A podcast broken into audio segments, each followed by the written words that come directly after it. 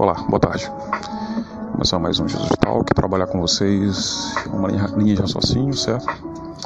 A respeito do. Verdade, da vida cotidiana. Cada dia que passa, a gente tem menos tempo, certo? E pela falta de tempo e o excesso de tarefas, a gente passa a buscar sempre os caminhos mais fáceis também as soluções prontas. Sendo assim, desde a escola, passando pela graduação, todo tipo de formação, nós sempre vamos estar vinculados a um sistema de grades, certo?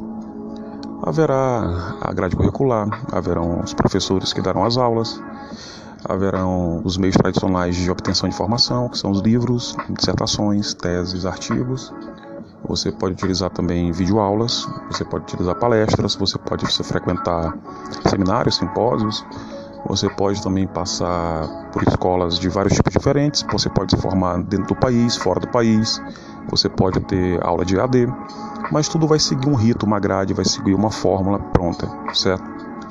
O que ocorre é que nós somos muito pouco estimulados, tanto na escola como dentro da própria faculdade, a buscar informação a respeito de um assunto.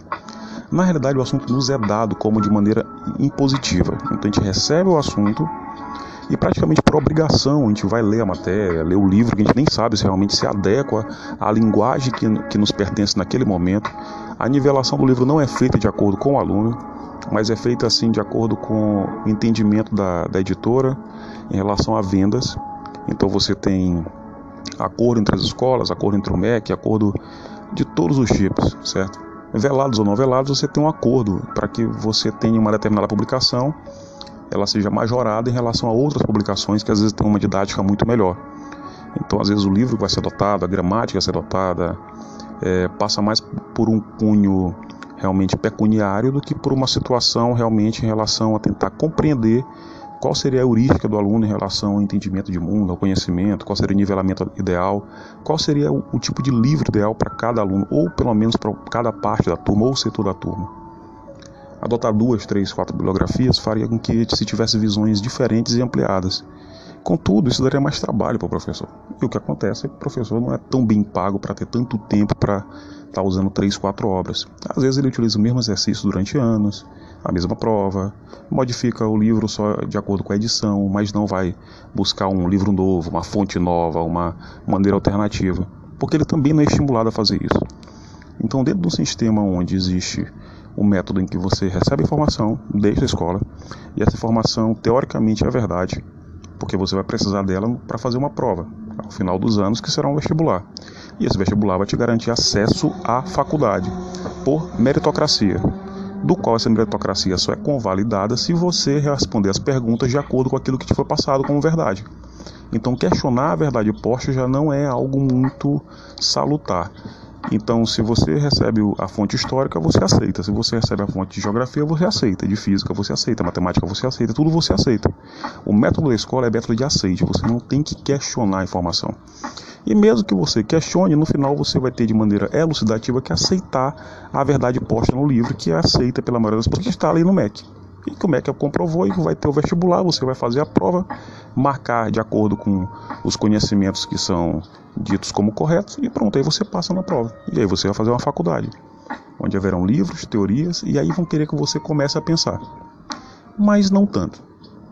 A maioria das, das faculdades elas têm um, um, um, viés um tanto quanto tecnicista e hoje se vi, volta mais para o mercado de trabalho a ideia de você conseguir formar mesmo que sejam profissionais de nível superior, mas com nível técnico, onde eles estão focados na execução de certas tarefas e não focados no pensar a tarefa. Então a ideia realmente hoje, quando você tem um advogado, quando você tem um médico, quando você tem um enfermeiro e etc., não é que ele pense novas técnicas para poder resolver problemas, mas sim que ele possa aplicar as técnicas existentes com a maior eficiência possível, no menor prazo possível, com o menor custo possível, para que possa então a empresa ter maior lucro e ele também, é, é, consequentemente, possa ter mais acesso a empregos. Então o que se faz posteriormente à faculdade? Uma especialização da qual você se torna um pouco mais tecnicista em relação a uma área determinada da qual você fez a graduação, que era mais generalista. Daí você passa a fazer um mestrado, do qual você vai começar a pensar as ideias a respeito do tecnicismo e talvez, talvez, criar alguma coisa, certo? E por último vem o doutorado, onde você realmente vai começar a pensar os assuntos e você vai ter uma propriedade, maior liberdade para poder escrever. Ainda assim, com convalidação de outros autores sem fugir muito à regra, sem que ter nenhum tipo de ideia muito espetacular. E se você tiver, você vai ter realmente um grande trabalho para fazer a comprovação, convalidação.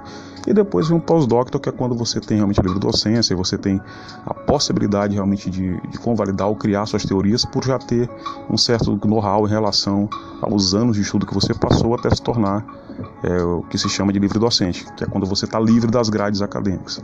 Essa é a grande verdade, certo? E se o sistema de ensino fosse modificado?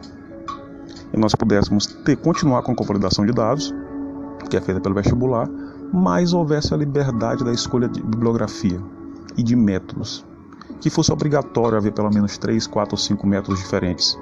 Que houvesse polimétodos para que as pessoas pudessem realmente aprender a fazer perguntas e aprender a obter respostas.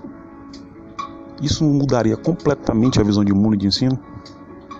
Se a filosofia fosse aplicada em todas as áreas, inclusive em todas as matérias, através de, de métodos onde você trabalhando a dialética, trabalhando realmente uma heurística mais é, adequada a cada aluno, permitindo que o aluno desenvolva realmente suas técnicas próprias, seu próprio linguajar, sua forma de compreender o mundo, será que se pegasse pelo menos a, o ensino fundamental se fazendo isso? O ensino médio talvez fosse o suficiente para que a pessoa pudesse terminar completamente a, a formação basilar porque a pessoa já saberia o porquê de estar estudando aquilo, qual o motivo, para que serve, onde vai aplicar e quais seriam os métodos mais eficientes para aplicação no dia a dia. Então você não ia estudar é, um teorema de Pitágoras à toa, nem ia estudar uma fórmula de física só por estudar, você não ia estudar química por estudar. Você ia compreender qual a importância disso em relação ao eu. Primeiro, o posicionamento do ser no mundo, depois, os aspectos de formação do, do, próprio ser humano, onde você entraria com a física, a química, a biologia, a matemática e tudo mais, e posteriormente o posicionamento da Terra, do mundo em relação ao todo. Então você partiria do ser humano para o todo, e não do todo para o ser humano. Isso facilitaria muito o entendimento de quase tudo. Hoje a gente faz tudo ao contrário e se, se, aplica apenas fórmulas de fragmentação, onde você não tem a visão do todo. A falta da visão holística é que faz com que se exista tantos erros de comunicação atualmente. Quanto mais fragmenta a informação e quanto mais você tenta acelerar o processo de absorção sem que tenha o tempo suficiente para que a mente possa fazer acomodação de dados e a associação e dissociação das ideias, você vai criando certos mundos paralelos em meio ao mundo total. Então, quando se pensa que você está uniformizando a sociedade, você está gerando tantos ruídos de comunicação a ponto das pessoas esquecerem a própria história. Como existem pessoas que chegam a afirmar que já houve comunismo no país, certo? E, outras, e outros fatos históricos estão sendo esquecidos através dessa fragmentação de ideias, onde basta você saber a superficialidade do fato sem entender o fato em si. A compreensão do que você está fazendo não importa, o importante é que você faça aquilo que, ao qual você é dado, a parte do todo. É como se nós estivéssemos retroagindo no tempo e voltando aos tempos modernos de, de Charlie Chaplin, onde você teria apenas uma função durante o dia todo, e aquela função seria a tua vida. Como é, lidar com isso ou como enfrentar isso? Nós precisaríamos dar um pause no mundo. Como? Não tem como fazer isso, certo? Mas cada ser humano pode dar um pause sim em si mesmo ou um pause em relação ao entendimento da realidade.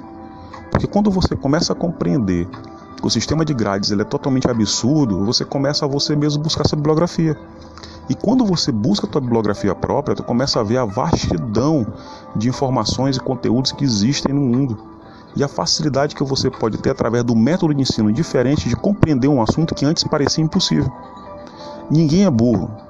Ninguém é, não consegue entender algum tipo de assunto, desde a física quântica, qualquer tipo de assunto, a, a medicina, a biologia, o que seja. existe um método. Algum método vai se encaixar a tua linha de raciocínio. Agora não adianta você querer impor um método que a pessoa não consegue entender. Uma pessoa que é audível vai conseguir entender um método imagético de imagem? Não vai, entende? Uma pessoa que é imagética, ela vai conseguir apenas por, por, por situações audíveis e táteis conseguir compreender? Não vai. Existe, existem métodos que são mais específicos para cada ser humano.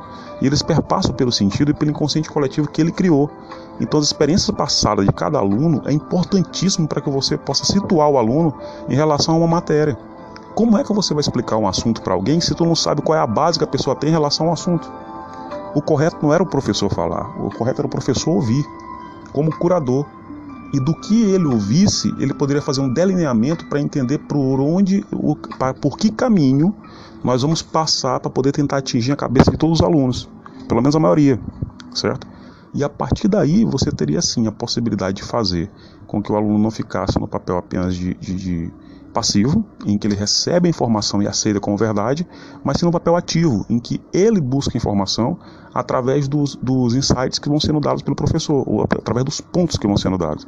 E por esses pontos, esse caminho, é que a gente faria uma espécie de parábola, curva, ou o que você pensar, um método 360 graus, onde você teria as perguntas do aluno, as perguntas do aluno a partir da sua própria realidade, o professor compreende a realidade do aluno, dessa realidade ele traz então a informação. Ah, é complicado. Porra nenhuma, não é complicado não.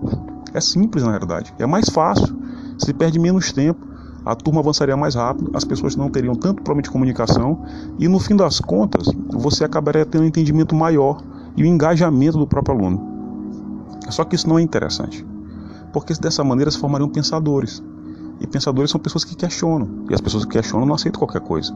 E se elas questionarem e não aceitarem qualquer coisa, se tornam cidadãos. Se tornam cidadãos, nós teremos uma democracia real. Como a democracia real, o sistema vigente não funciona. Então, para que, que se, faria, se tornaria, se mudaria o sistema de ensino para que pudesse as pessoas começarem a pensar? Não tem sentido. Não teria por que fazer isso. Mas é interessante compreender que você pode compreender qualquer assunto. Tudo tem uma chave para que você vire na mente e consiga entender. Desde o aprendizado de uma língua estrangeira até o aprendizado do latim, o estudo em relação à matemática, à física, algoritmo, o que seja, tudo tem um método que se encaixa perfeitamente à sua mente. Porque esse, esse método vai ter que passar pelos seus valores e por aquilo que você adquiriu de experiência ao longo do tempo pegando o gancho nesse assunto em relação a esse método de ensino, de aceite, você vem agora com uma realidade nova, que eu já tinha conversado sobre isso falado anteriormente, é a questão dos algoritmos. O que, que os algoritmos fazem? Eles calculam mais ou menos as preferências, teus gostos, etc.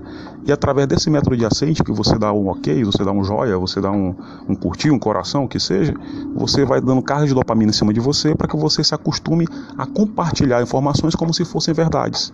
Então, antes de você analisar se a informação é verdade ou não, você já compartilhou. Daí vem o problema da fake news. Mas onde é que isso é gerada fake news? Lá no ensino médio. Onde você começa a aprender o assunto, você recebe a informação e tudo que o professor diz está certo. E o que tiver no livro também está certo. Sem que haja questionamento nenhum.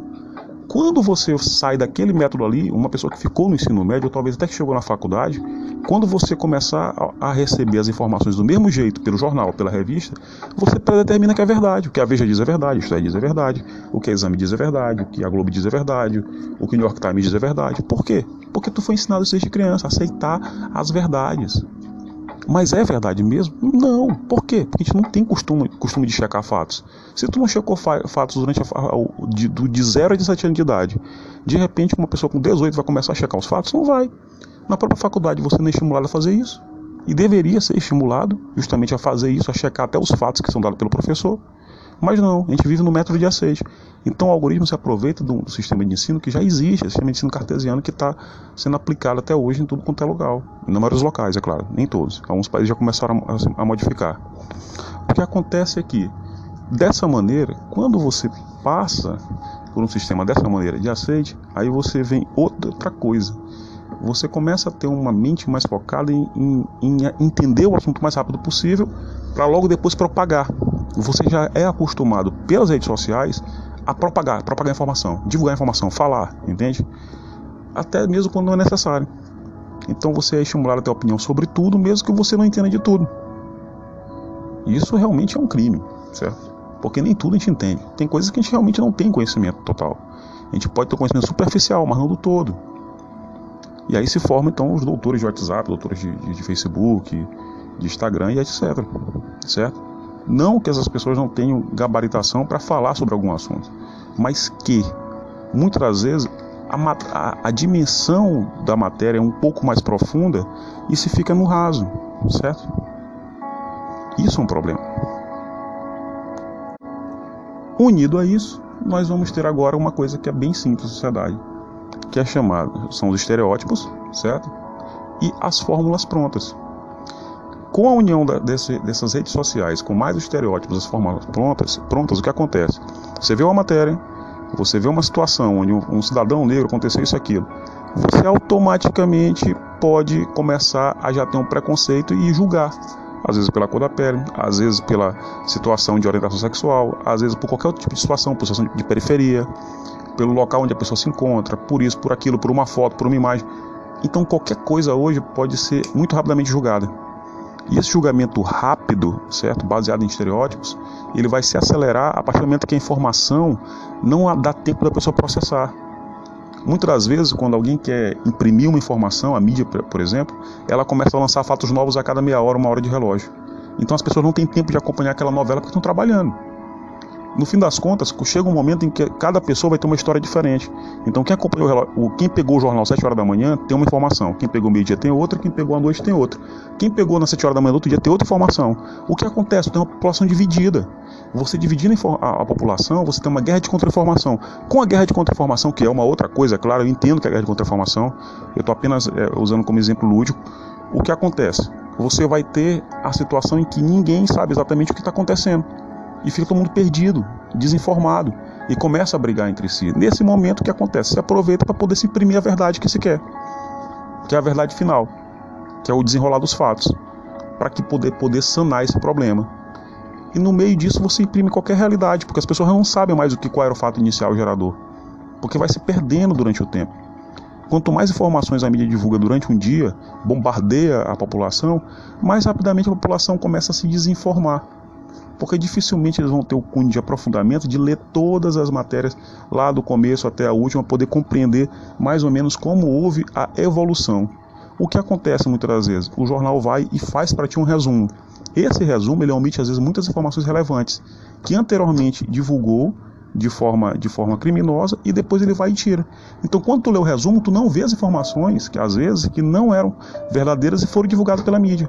Como é que tu vai confiar no resumo do jornal? Ah, mas tem que confiar. Esse é o problema. Esse é um grande problema. Nós estamos com esse sistema de, de, de informação fragmentado, do qual as pessoas desde da, da escola são acostumadas a receber informação e aceitá-la.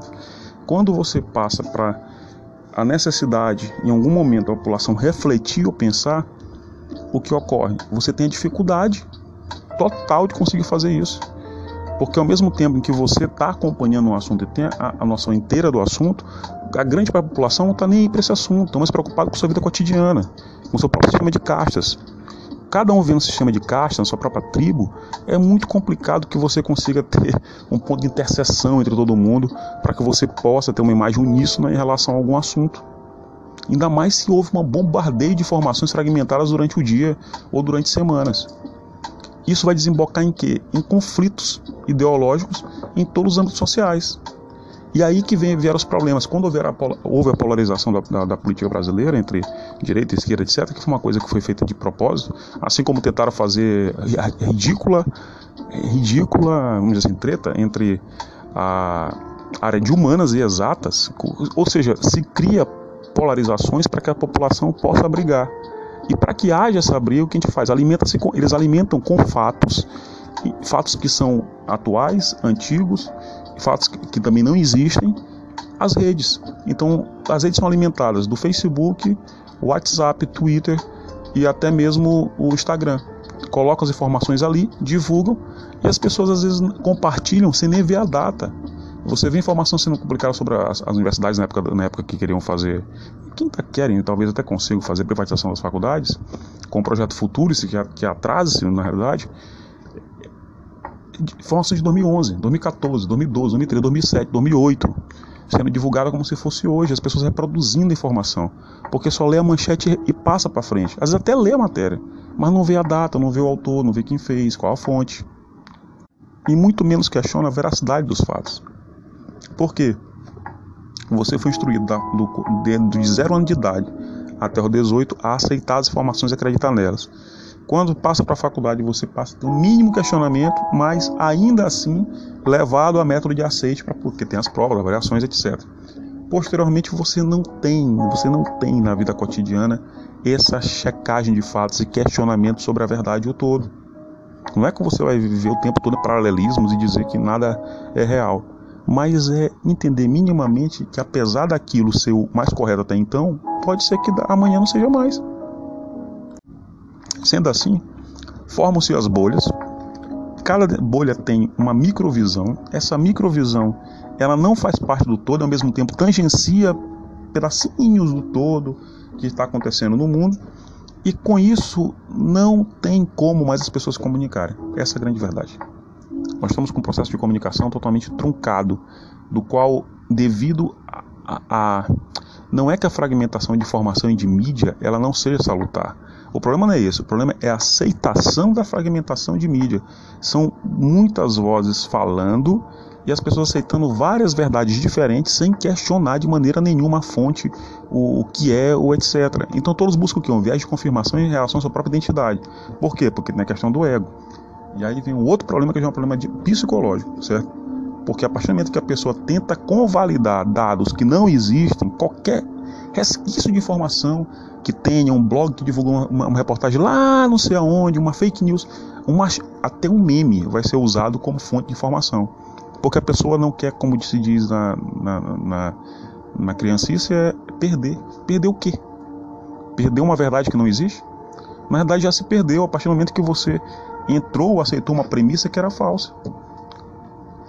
Quando eu falei sobre humilhação e falei que humilhar é que trazer a humildade, a gente precisa trazer mais a humildade mesmo. Se está errado a informação, está errado, acabou, não tem para onde correr, você não tem como é, fazer alguma coisa diferente em relação a isso.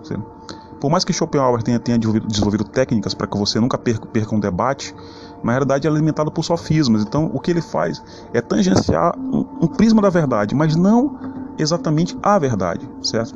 E outra coisa, ele também não disse que o limiar ético não deve ser utilizado. Eu não estou dizendo isso também. Estou dizendo que existem técnicas para que você vença é, debates sem que tenha verdade. Mas não são técnicas que realmente sejam das mais salutares possíveis. Então, pegando essa, essa linha de raciocínio, como é que vai se conversar hoje com as pessoas se você não tem essa máquina a seu dispor? Quem tem a verdade hoje? Quem tem o domínio da, do WhatsApp, do Instagram, do Facebook, do Twitter. A partir do momento que se divulga uma informação ali naquela mídia, em 24 horas todo mundo recebeu o mesmo vídeo de meme, a mesma foto de meme, a mesma reportagem e a mesma fake news. É impossível que não exista uma centralização em relação a essa informação. Como é que todos os números, o número de um cara que tu nunca viu na tua vida, tu perguntar pra ele, um taxista, porra, tu recebeu um vídeo tal, cara recebeu. Como é que ele recebeu esse vídeo tu recebeu também? Ah, é um viral. Quem divulgou o viral? Quem é o tronco dessa informação? Isso é que deve ser questionado. Porque informações sem fonte, elas são leviandades. E é assim que tem sido, sido a divulgação das informações até hoje. Você vai recebendo informações sem que haja uma fonte de dados. Não há convalidação de dados. E aí você fica com você já é estu, estudou desde criança tem um método de aceite. O que acontece? Quando tu vê aquela informação que alguém te mandou, o teu próprio reforço positivo que tu já recebeu na, na rede social o dia todo, com não sei quantos mil likes, porque tu compartilhou uma, uma informação sobre Bolsonaro, sobre Lula, sobre o que seja, e aquilo fica na tua mente. É muita dopamina, é muita carga de, de felicidade que tu recebeu ali. Porra, recebi 50 likes, uma foto, não sei o que mais. Porra, pelo amor de Deus, pensa direitinho. Estão colocando as pessoas no automático. Como sair do automático? Tem que dar um pause. Como dar um pause? Se a vida não tem pause. Você tem que se desligar das redes sociais e depois retornar.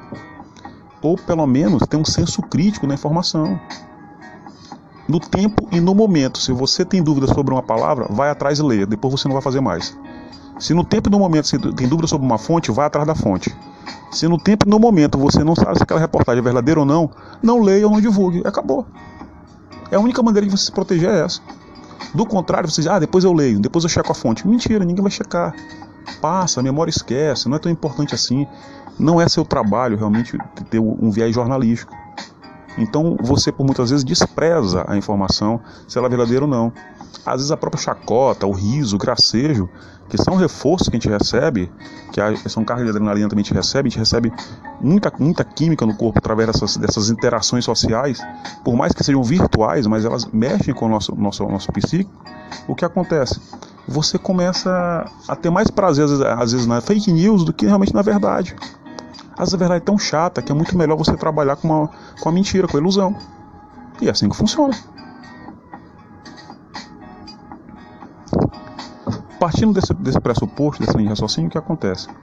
Se nós estamos com toda essa, essa máquina funcionando, que vai lá do dia que você nasceu até passar para o ensino médio, faculdade, etc., vestibulares, provas, concursos, tudo onde você tem método de aceite, aceite, aceite, aceite, aceite, aceite, e além do mais, o estímulo da rede social, a divulgação, divulgação, divulgação de imagem, de informação, de etc., onde até a nossa própria imagem hoje não é mais real, a gente divulga mais imagem com filtros, com, com melhorias, com modificações, com photoshops etc.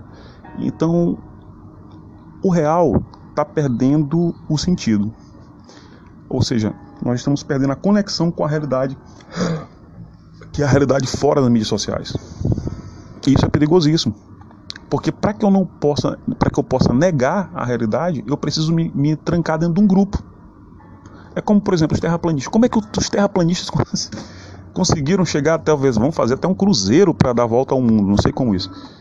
É, o cruzeiro de volta ao mundo, eles deviam ler a ideia, tem? é, até a beirada, até o abismo. Se, como é que surge um grupo de, terra, grupo de terraplanistas? Eles ali estão, um ajuda o outro a ter um viés de confirmação. Eles estão lutando contra uma conspiração que não existe de dados que não existem, de coisas que não existem, das quais eles mesmos já tomaram a ciência de que não existe. Um documentário Netflix fantástico sobre a Terra plana. Eu recomendo que assistam, muito interessante mesmo. É, é incrível como se consegue gerar essas bolhas hoje em dia. Eu estou falando de um grupo.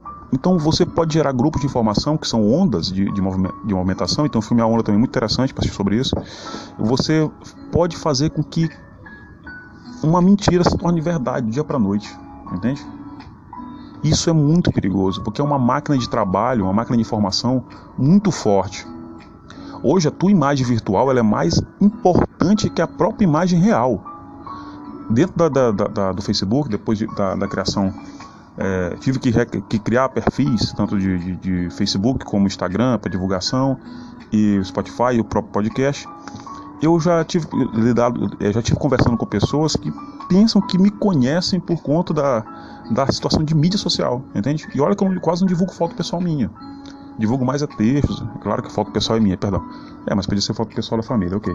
É, eu divulgo é, textos, informações, algumas fotos pessoais, mas não muitas, entende?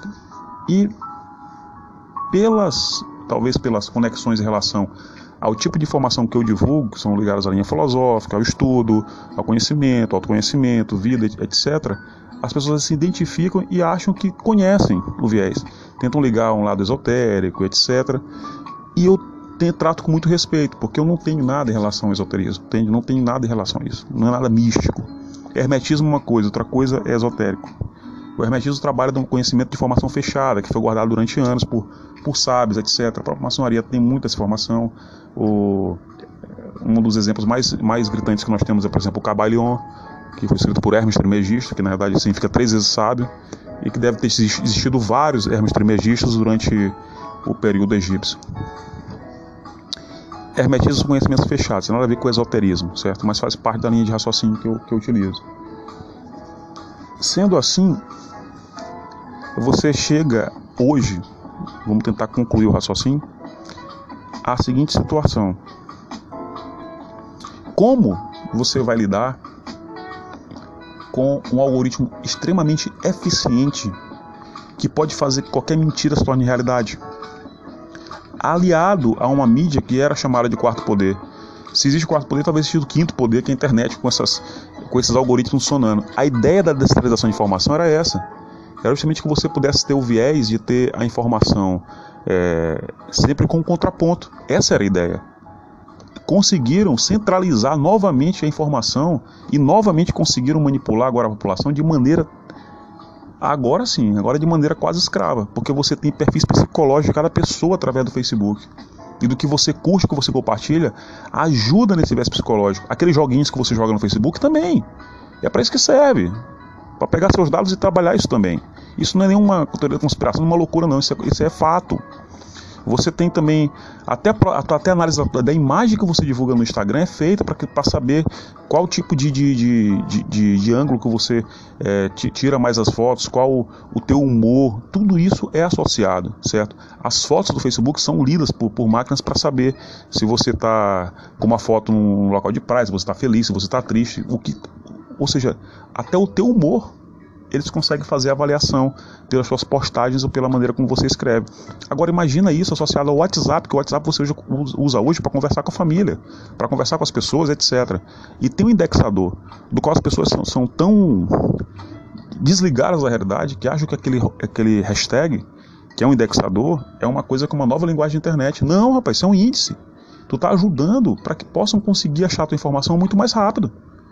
Imagina só, numa conversa de mais ou menos, sei lá, você tem mais ou menos um milhão de dados para poder filtrar. Aí eles vão tentar filtrar uma informação minha. Se não tem nenhum hashtag, nenhum index, eles vão ter que fazer uma pesquisa de Ctrl F e sair buscando as palavras, ver se consegue achar.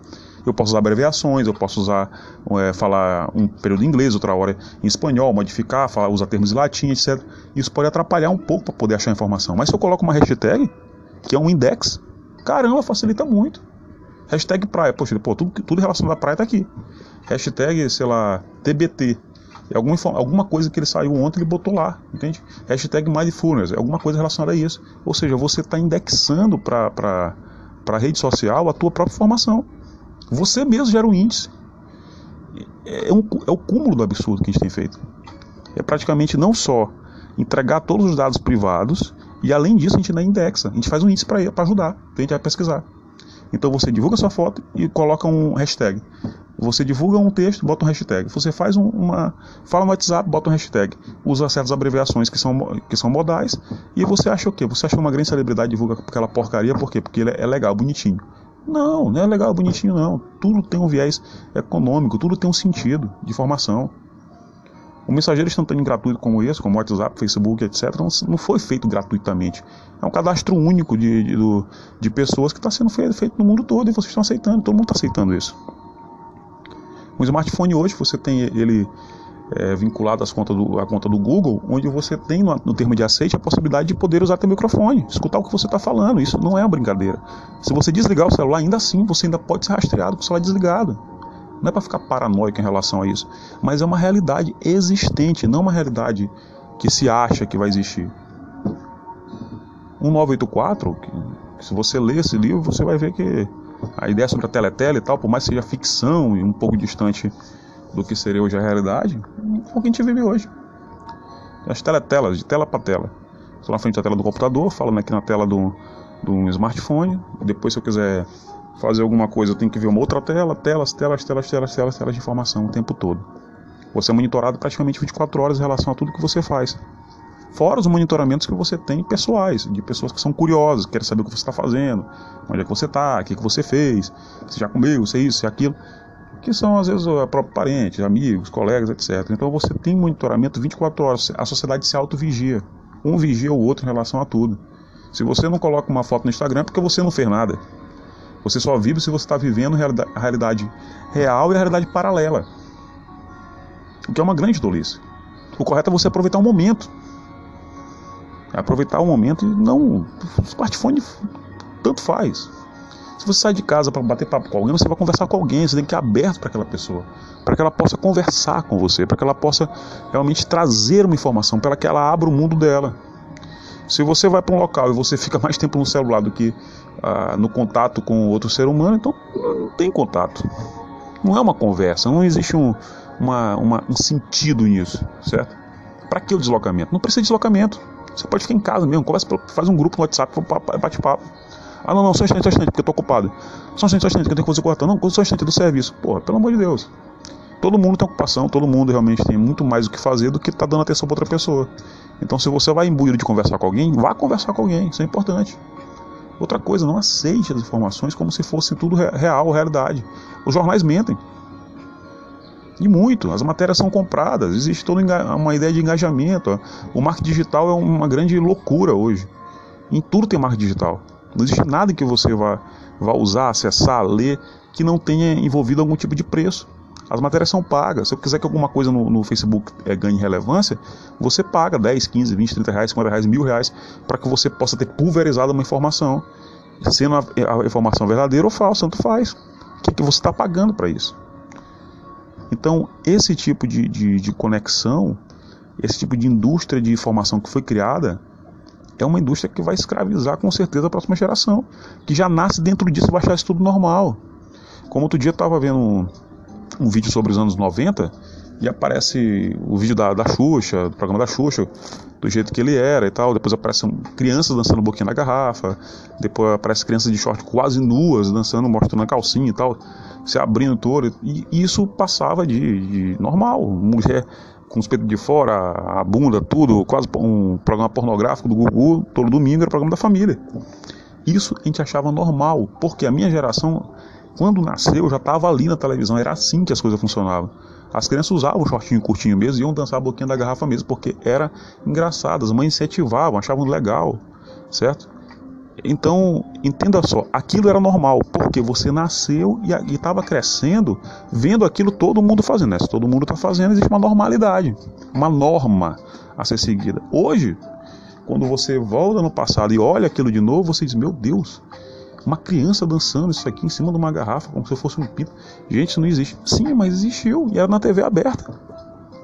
Então entenda só, se uma realidade dessa conseguiu ser normal para nós naquele período, certo? Que eu sou uma, uma criança que cresceu na década de 90. Imagina só uma criança que está agora nascendo com o tablet na mão, como é que ela vai achar que existe uma outra realidade que não seja essa realidade da divulgação de fatos e aceite de fatos através de mídias sociais? A criança nasce fichada, já nasce fichada no Facebook, quem, quem ficha é os pais. Daí para frente, meu amigo, já está cadastrado, já era. Então é uma rede social que a gente viu, eu vi nascer o Google, eu vi nascer as, as redes sociais.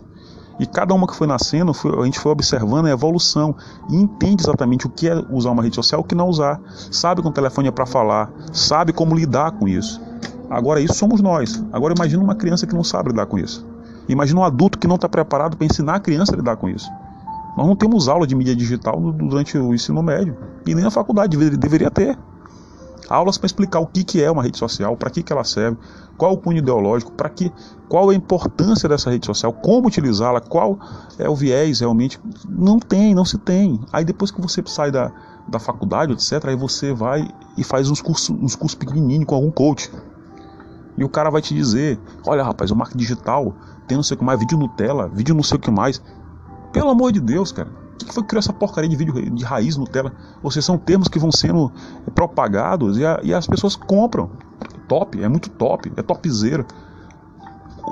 A própria linguagem, ela começa a ser moldada através dos algoritmos. As pessoas não percebem. Elas vão apenas adaptando inserindo essas, essa linguagem dentro do próprio vocabulário. Em pouco tempo, você tem até a transformação da linguagem de uma população através da, de uma rede social é mais do que, é mais do que óbvio que está tentando fazer uma padronização não só a a, a nível mundial. TBT. O que é TBT? Certo? Que dia que tu acordou e falou assim, não, vou usar agora TBT nas minhas fotos. Não, você foi influenciado a fazer isso. Ninguém acordou de manhã cedo e falou, ah, já sei, TBT. Não, não foi assim que aconteceu. Top, é tudo top, top, top, topzera, top, top. De onde veio isso? Será que não dá para ver que tem um algoritmo funcionando de maneira exemplar? É incrível. É como se tivessem dado um sonífero nas pessoas e de repente todo mundo começou a achar que tudo é normal. Como se achava na época dos anos 90 que uma criança dançasse na boquinha da garrafa e era bonito. A mesma coisa é hoje. Você achar que é normal aceitar uma fake news como se fosse uma informação verdadeira. Que é normal você divulgar uma informação que é falsa. Que é normal você ter o, o, um, um, rebate de informações através de, de quê? Você está usando o quê? Memes.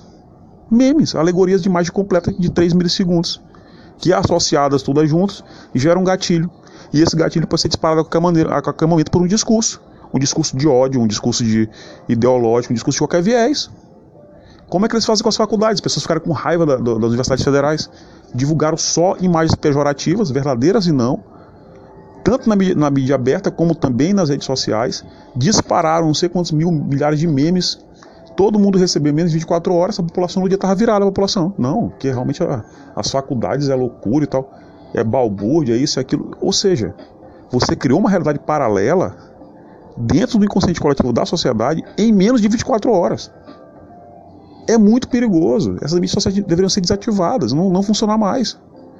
O Facebook, o Instagram, o WhatsApp é uma máquina. É uma máquina para você conduzir a população para onde você quiser. Isso é muito perigoso, mas muito perigoso mesmo. E as pessoas não estão sendo treinadas para lidar com isso. Ninguém foi treinado a lidar com isso. Está todo mundo sendo pego de surpresa. 2004 para cá. Nós temos quantos anos que isso existe? Não tem nem 20 anos que isso está existindo. E não existe ainda um antídoto para que as pessoas possam estudar no colégio e na faculdade sobre as redes sociais. Deveria existir uma cadeira de faculdade para todos os cursos.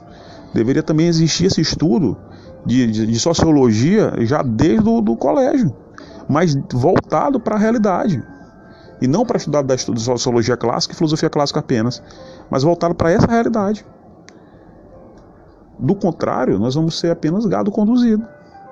Essa geração que está vindo está ferrada. Porque eles não têm a, a, a, o contraponto, que é o contraste. A não rede social. Eu via não rede social.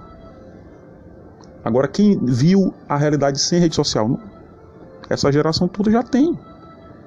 Já tem, não há uma regulamentação específica. Quem está regulando isso aí é o capital. Você coloca dinheiro em qualquer tipo de informação e essa informação pulveriza.